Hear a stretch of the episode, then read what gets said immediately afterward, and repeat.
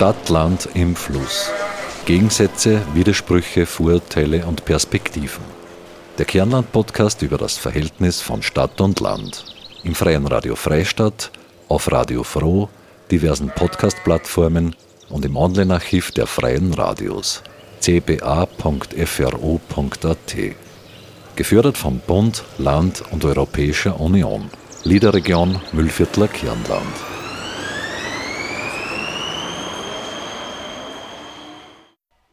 Österreich ist Weltspitze. Und zwar, wenn es um Bodenverbrauch und Flächenversiegelung geht. Heute werfen wir einen Blick darauf, wie dramatisch die Lage tatsächlich ist und welche Folgen Bodenverbrauch und Flächenversiegelung für uns haben und wie sie Stadt und Land verändern. Mein Name ist Marita Koppensteiner und ich begrüße Sie recht herzlich zu einer neuen Ausgabe von Stadt, Land im Fluss. Österreich ist eines der Länder mit dem höchsten Bodenfraß weltweit. Aktuell liegt der Bodenverbrauch bei durchschnittlich 13 Hektar pro Tag. Das ist die Größe von über 18 großen Fußballfeldern, die pro Tag versiegelt oder verbaut werden für Häuser, Betriebsflächen oder Straßen. Im Zeitraum von 2001 bis 2019, da wuchs die Flächenversiegelung mit 25,7 Prozent viel schneller als die österreichische Bevölkerung, die nur um 10,4 Prozent zunahm. Insgesamt sind das über 480 Quadratkilometer Kilometer, die versiegelt wurden. Damit wurden in Österreich innerhalb von weniger als 20 Jahren mehr als die Fläche der Bundeshauptstadt Wien versiegelt und der landwirtschaftlichen Nutzung entzogen. Österreich verliert jährlich ein halbes Prozent seiner Ackerfläche, doppelt so viel wie Deutschland. Das heimische Straßennetz ist mit 15 Metern pro Kopf eines der dichtesten in Europa. Die Schweiz kommt da nur auf die Hälfte. Und die Fläche der Shoppingcenter die hat sich seit dem Jahr 2000 mehr als verdoppelt und mit 1,66 Quadratmetern Verkaufsfläche pro Kopf sind wir gemeinsam mit Belgien Europameister. Das Architekturforum Oberösterreich veranstaltete am 20. November eine Online-Konferenz mit dem Titel Raumplanung für alle. Neben Raumplanungskonzepten, partizipativen Formen der Raumplanung und der Reflexion der neuen Raumordnungsnovelle des Landes Oberösterreich ging es auch um unseren Umgang mit Raum und Boden.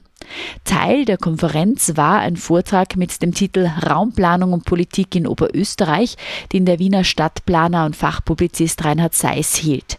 Darin ging er unter anderem auf unseren enormen Flächenverbrauch ein. In Oberösterreich werden täglich 2,2 Hektar Boden für Bau- und Verkehrszwecke verbraucht. Beinahe ein Hektar davon wird in der Folge komplett versiegelt. Und das jährliche Wachstum der Siedlungs- und Verkehrsflächen steigt weiter an.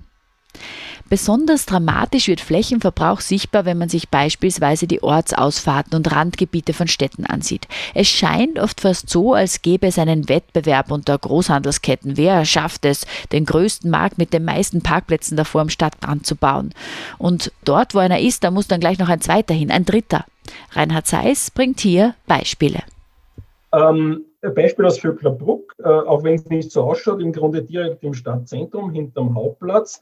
Und zum Thema Gerechtigkeit, Fairness, Demokratie, wenn man das den Begriff eben ein bisschen ausdehnt im Verständnis, wie demokratisch ist unser Städtebau, unsere Ortsentwicklung, unsere Raumplanung. Ich würde sagen, es ist katastrophal. Wir haben hier äh, den Spar äh, mit einer billigen Wegwerfblechhütte als Verkaufsstätte irgendwo am Grundstück drumherum, ebenerdiges Parken und wir haben bei hinter dem Spar Menschen auf zehn Stockwerken gestapelt. Also das ist eine, ich kann es nicht anders nennen, eine Perversion dessen, was eigentlich vom Ranking her in unserer Gesellschaft selbstverständlich sein sollte, nämlich dass die Menschen Platz haben, Grünraum haben, Spielräume haben und so weiter und wir die Autos stapeln, wenn wir schon glauben, dass wir im Zentrum Autos brauchen. Äh, und dass das nicht zu einem Sparbashing wird, äh, blicken wir kurz um 45 Grad nach rechts und da sehen wir das Ganze äh, in der Version Hofer. Ja, also das haben wir an hunderten Orten in Österreich und das ist einzig und allein politischer Wille. Äh, man kann sagen, gut, wenn diese Verkaufshütte 40 Jahre alt ist, dann ist es vielleicht politisches Unwissen, aber heute kann kein Politiker mehr sich äh, dahinter verstecken, dass es nicht besser gewusst hätte oder was auch immer. Das ist die im Grunde ja, die willfährige Preisgabe von Lebensraum, von Stadtraum, von Baukultur äh, gegenüber den Interessen, Bequemlichkeiten des Einzelhandels. Ähm, ich komme jetzt in die Region Attersee, wo ich eben mein zweites und äh, ja, sehr, sehr geliebtes Standbein habe. Das ist an der Ortsgrenze äh, Attersee-St. Georgen. Äh, das ist natürlich der Premium-Standort für den Einzelhandel, also nicht mehr nur am Rand eines Orts, sodass ich da den Einzelhandel aus dem Zentrum auslösche, sondern zwischen zwei Orten, dann erwische ich gleich zwei. Ja? Und in dem Fall sowieso perfekt direkt an der Autobahnabfahrt. Also ein wunderbarer Standort, 100% äh, autogerecht. Also äh, ja, hier sind auch Fußgänger nicht mehr vorgesehen, ja, auch Radfahrer. Wichtig ist bei den Einzelhandelsstandorten offenbar eine gewisse Schlagdistanz zur äh, zum Zentrum, ja nicht zu nah quasi an den Ortsrand, sondern immer ein bisschen abrücken. Äh, und ja, zum Thema Raumplanung, quasi, wo, wo endet die Betroffenheit, wo beginnt die Betroffenheit? Ich würde sagen, die Betroffenheit dieser äh, Entwicklung ist nicht nur, dass wir Boden versiegeln, dass wir Verkehr erzeugen, sondern die ist natürlich auch, dass wir Einzelhandel im Zentrum ausradieren und die Betroffenen sind, beginnend, der Hauseigentümer, der das Geschäftslokal nicht mehr vermieten kann. Ähm, das sind die kleinen Händler, die hier Händler waren, aber nicht mehr sein können, weil sie mit der Konkurrenz am Ortsrand nicht mithalten können. Und die Betroffenen sind natürlich alle, die hier wohnen und ihre Nahversorgung verloren haben. Ungefähr 40 Prozent der österreichischen Orte, Dörfer haben keinen Nahversorger mehr. Und ähm, ja, insbesondere Menschen, die nicht automobil sind, ältere Menschen, behinderte Menschen, Kinder und Jugendliche, äh, denen wird einfach die Lebensqualität reduziert äh, durch Raumplanung oder sagen wir so, durch planungspolitische Fehler. Und natürlich mit dem Verlieren der Funktionen verlieren wir irgendwann auch die bauliche Substanz. Also diese ähm, Potemkinschen Dörfer oder zumindest Erdgeschosszonen werden wir über kurz oder lang verlieren. Die Auslagerung der Geschäfte aus den Zentren wirkt also auf den ersten Blick vielleicht sehr praktisch, löst aber eine Kettenreaktion von Problemen aus. Dass Ortszentren nicht nur mit Leerständen zu kämpfen haben, sondern die Folgen viel weitreichender sind, das weiß Reinhard Seiss.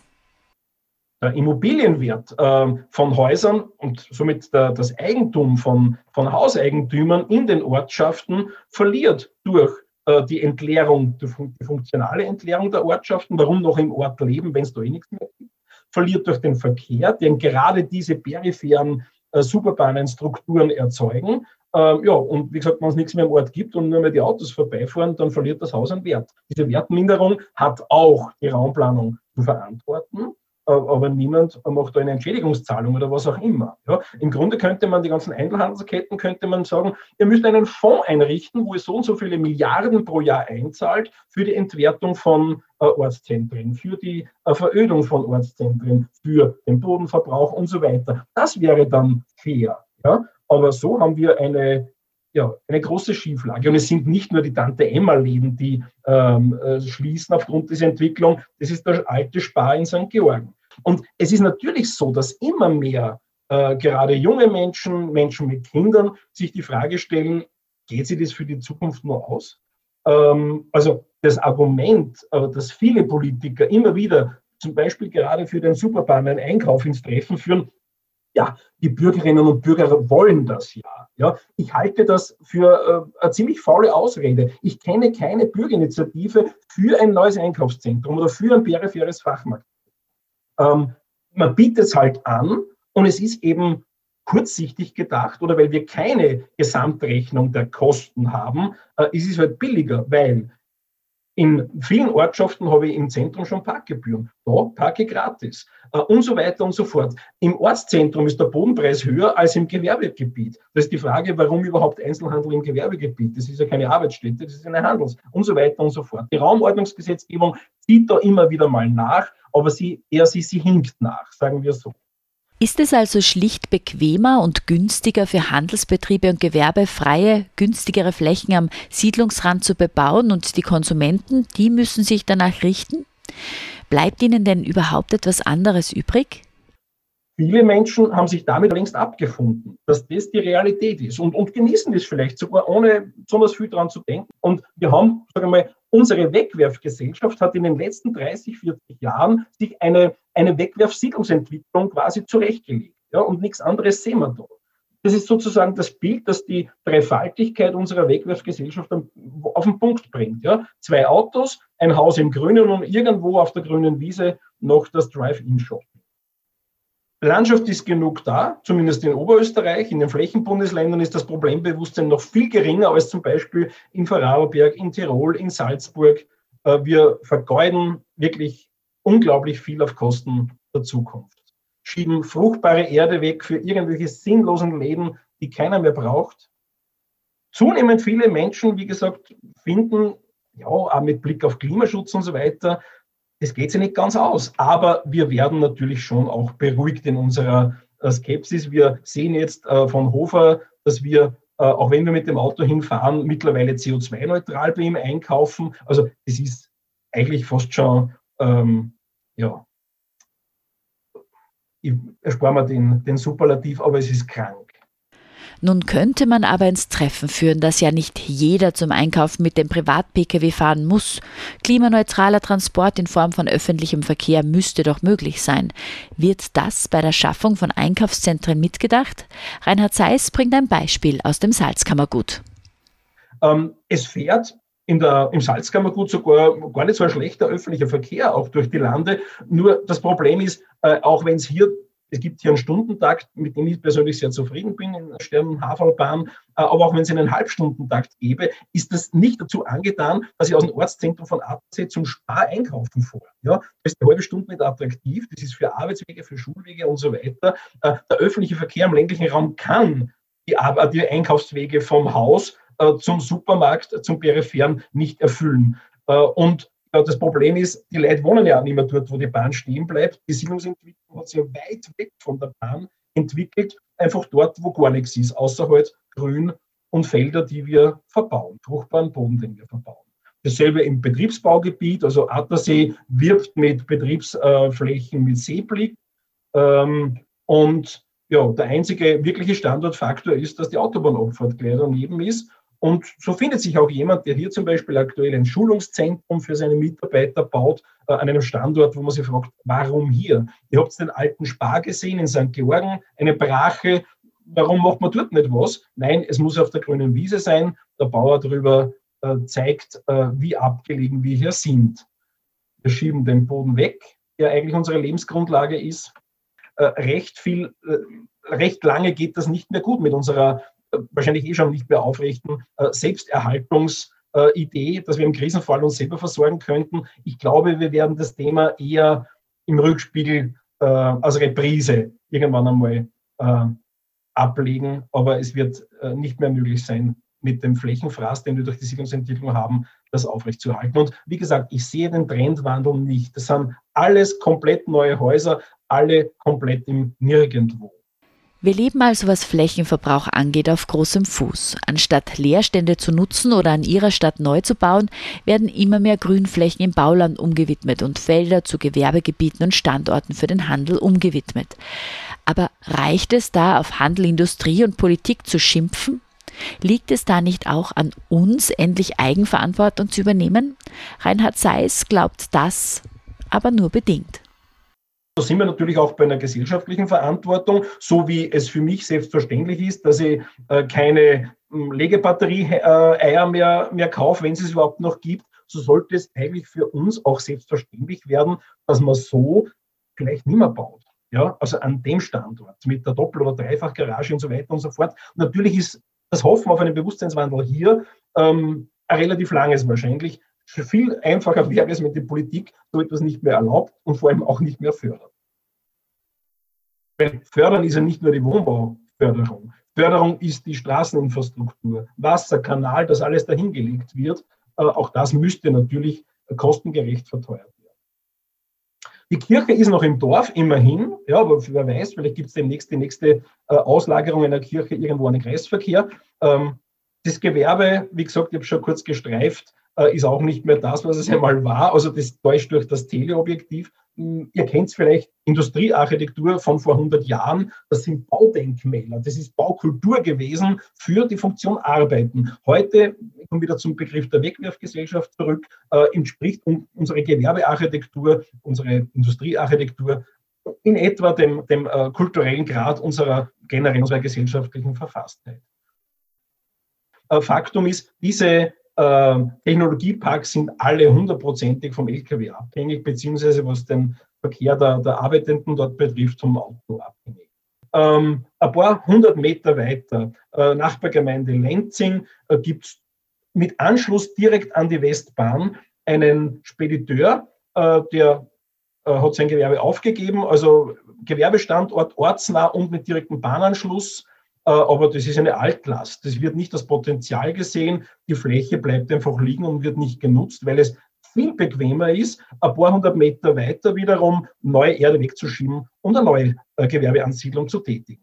Beispiel Lidl, ebenfalls Lenzing. Der Lidl ist nicht, weil der Standort schlecht wäre oder weil die Konkurrenz der Hofer Spar oder was auch immer zu groß wäre, hier äh, aufgelassen worden, sondern weil ein neuer Kreisverkehr gemacht wurde und man dreht jetzt das Fotograf einfach um, um 180 Grad und sieht den neuen Lidl. Äh, 100 Meter weiter, der jetzt an einer besseren Ausfahrt des Kreisverkehrs situiert ist. Also diese Perversion ist Alltäglichkeit in Österreich, wird äh, genehmigt, wird zum Teil gefördert und ist natürlich eine Katastrophe. Flächen werden aber nicht nur durch Handel und Gewerbe verbraucht. Jeder und jede will ja auch irgendwo wohnen. Der Traum vom Eigenheim im Grünen, von naturnahem Wohnen ist für viele ein Wunsch. Beim Hausbauen ist schon lange der Nachhaltigkeitsgedanke angekommen. Aber ist er das tatsächlich?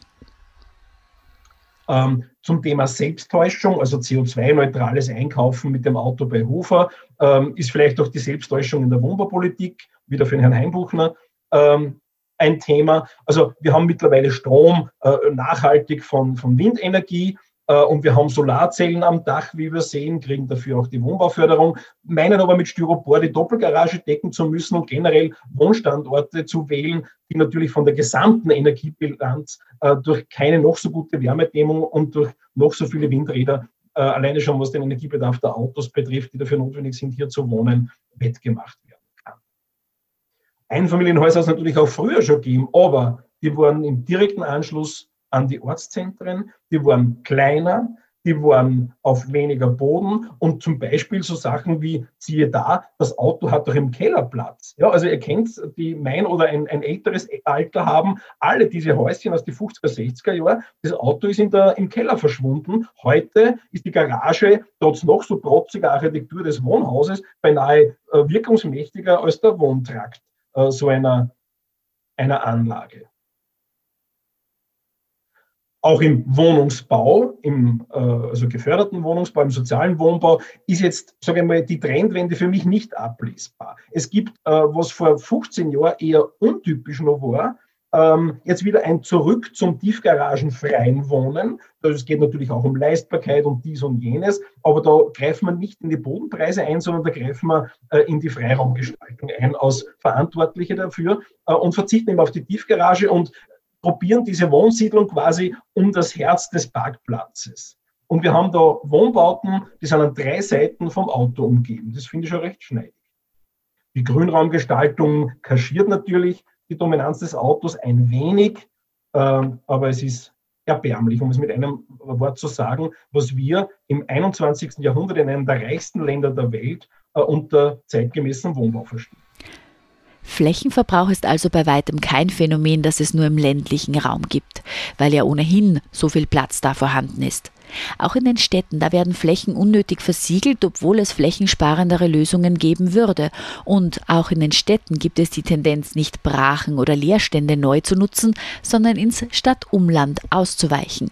Was den Flächenverbrauch, vor allem im städtischen Raum, fördert, ist auch die Bodenspekulation. Ähm, ja, Thema Bodenspekulation, ebenfalls eines, wo die Raumordnung ziemlich äh, machtlos ist, ist aber äh, auch ein Synonym unserer zunehmend von finanzwirtschaftlichen äh, Interessen ähm, äh, geprägten Gesellschaft äh, ein Thema ist. Wir haben hier in, in, im städtischen Kontext eine Brachfläche, äh, der Metro hat es aufgegeben und die Fläche liegt, weil eben es wurde zunächst mal an einen Immobilienentwickler verkauft, der hat es mit Gewinn weiterverkauft und jetzt ist es bereits so teuer, die Fläche, dass es eigentlich sich nicht mehr rentiert, dort irgendwas zu bauen. Jetzt wartet der Immobilienbesitzer, der aktuelle, entweder auf eine Wahnsinnswidmung, die dort etwas völlig äh, Überzogenes genehmigt oder auf einen nächsten Spekulanten, der das wiederum mit nochmal mit Gewinn für den Vorbesitzer kauft. Und das lähmt die Entwicklung an eigentlich guten Standorten, an Standorten, wo nicht grüne Wiese verbaut wird, äh, zunehmend. Äh, quasi es ist Stillstand hier, allein durch spekulative ähm, Vorgänge. Äh, auch das natürlich ein gesellschaftliches Problem, bei weitem kein raumplanerisches. Ein kurzer Ausflug noch in die Gewerbeentwicklung, dass wir sehen, dass wir sehen, weil ich gesagt habe, es wird nichts besser, es wird schlechter zum Teil oder in vielen Bereichen. Gewerbeentwicklung heute, ich meine, das ist ein Flächenverbrauch, der ist vor 20 Jahren nie und nimmer so groß gewesen. Alleine was die Erschließung betrifft, das ist nicht eine Autobahn, das ist die sechsspurige Zufahrt zu einem Gewerbegebiet mit sechs, acht, zehn, zwölf Gewerbebetrieben. Also alleine am, am, am Anwachsen, an der, an, der, an der Breite der Fahrspuren, an der, am, am, am Flächenbedarf für das Parken und so weiter, haben wir eine, eine fast exponentielle Zunahme äh, der schlechten Entwicklung und bei weitem keine Trendwende. Ähm, der Werksverkehr auf der Schiene ist eigentlich Geschichte. Man sieht hier, das Gleis läuft vorbei, die Werksgleise sind noch da, aber da gibt es keine Verbindung mehr, weil das auf der Schiene gar nicht mehr angeboten wird. In dem Fall, der LKW löst das Problem. Neue ähm, Betriebsgebiete haben gar keine Werksabfahrt mehr.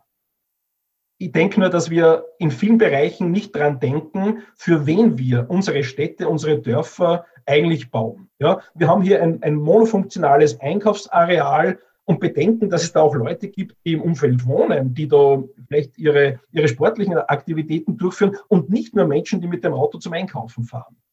Kostet fast nichts, ist natürlich ein Witz äh, für sich, weil was diese Entwicklung kostet, ist im Grunde unsere Zukunft. Boden, Klima äh, und ja, funktionierende Siedlungsstrukturen, funktionierende Orte und Dörfer.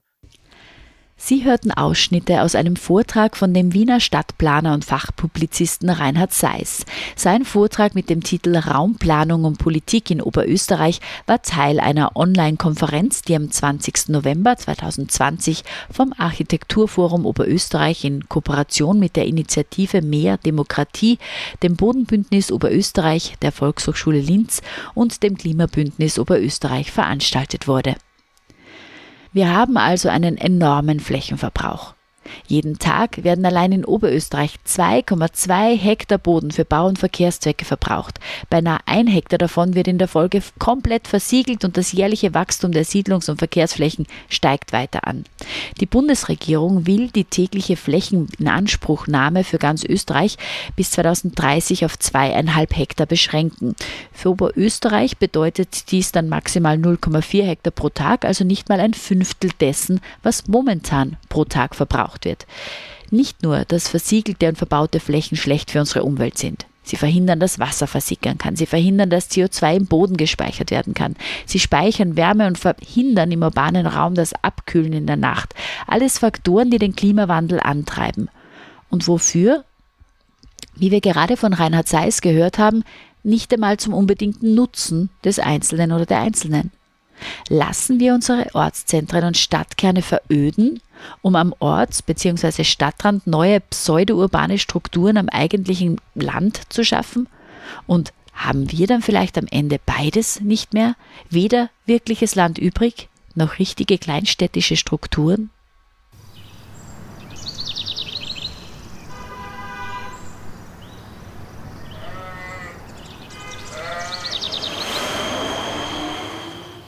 Heute in unserer Rubrik zur Gorste weggezogene, zurückgekommene Hannes Lengauer, der schon lange in Wien lebt, den seine Wurzeln aber dennoch mit dem Land verbunden halten. Zur Gorste weggezogene, zurückgekommene.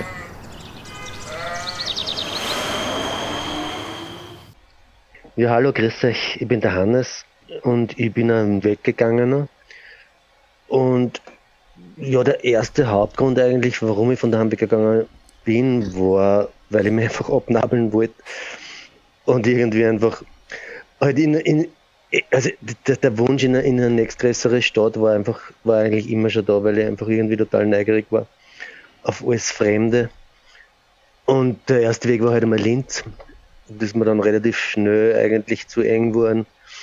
Und das Naheliegendste war dann halt Wien und ich bin eigentlich nach wie vor sehr froh über die Entscheidung, weil es einfach alleine vom kulturellen Angebot in Wien also extrem viel, vielfältig ist und, und mir hat einfach das also schon immer total gefallen hat, sei es einfach Musik oder also einfach die Möglichkeit, dass du halt einfach in Kunstausstellungen gehen kannst, wann du willst. Und ja, ich genieße das halt einfach sehr nach wie vor. Das heißt aber nicht, dass mich nicht auch immer wieder aufs Land zieht und, und eigentlich spüre ich schon längere Zeit auch mit dem Gedanken, wieder zurückzugehen. Zwar nicht unbedingt ins Mühlviertel, weil man sich das nicht wirklich leisten kann, aber halt wieder aufs Land und habe irgendwie einfach eigentlich, also das ist, das hat mich schon immer begleitet, also ich wollte nie wirklich ganz weg. Und gleichzeitig äh, habe ich mir es einfach auch nie vorstellen können, einfach wieder ganz aufs Land zu ziehen. Also das war irgendwie nie also die Option. Jetzt mit zunehmendem Alter wird das halt, wird diese Idee immer, rückt immer näher und wird immer realistischer. Und ich, ich bin einfach in, ich bin im Land aufgewachsen, ich bin auf einem Bauernhof aufgewachsen. Die Nähe zur Natur ist, ist für mich halt einfach nach wie vor extrem wichtig. Ich schaue, dass ich einfach in meiner Freizeit einfach, also auch in meinen Urlauben, eher, eher so der, der der bin, der halt dann einfach wirklich so auch genießt, am, am, am Land irgendwo zu sein, spazieren zu gehen. Äh, einfach die, ja, einfach diese, diese Nähe zur Natur ist mir extrem wichtig. Und das ist, das hat sich sogar in Wien irgendwie, weil das halt einfach eine Stadt ist, wo das möglich ist, immer auch schon herausgekristallisiert, dass ich halt eher am Stadtrand lebe, eher so in Richtung Wienerwald und einfach sehr schnell, so schnell wie möglich auch immer draußen sein habe und und das ist halt was, was, was ich an Wien sowieso schätze. Dieses, diese grüne Lunge rund um Wien ist halt einfach ein, ein großartiges Geschenk für eine Stadt. Und für mich halt auch extrem wichtig gewesen, dass ich mich da wohlfühle. Weil das war mir absolut abgegangen. Also das hätte ich mir nicht vorstellen können. Ich glaube schon, dass ich einfach auf, aufgrund dessen, dass ich einfach länger als mein halbes Leben in der Stadt lebe, fühle ich mich eher als ein Stadtmensch.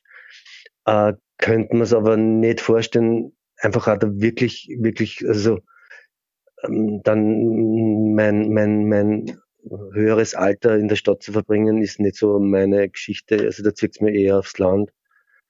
Also vor allem, wenn ich in der Pension bin, ist das mein größter Wunsch, einfach wieder aufs Land zu gehen, mein eigenes kleinen, einen kleinen Acker zu haben und, und halt irgendwie, äh, also in, in aller Bescheidenheit, aber in Nähe der Natur zu leben.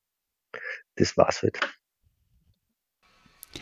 Das war Hannes Lengauer, ein Weggegangener, der sich durchaus vorstellen könnte, nach langer Zeit in der Stadt wieder am Land Wurzeln zu schlagen.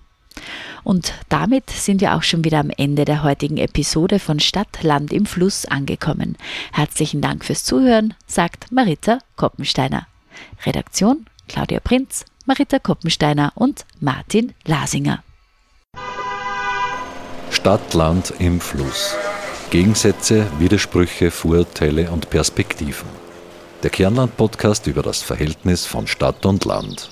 Im Freien Radio Freistadt, auf Radio Froh, diversen Podcast-Plattformen und im Online-Archiv der Freien Radios cba.fro.at.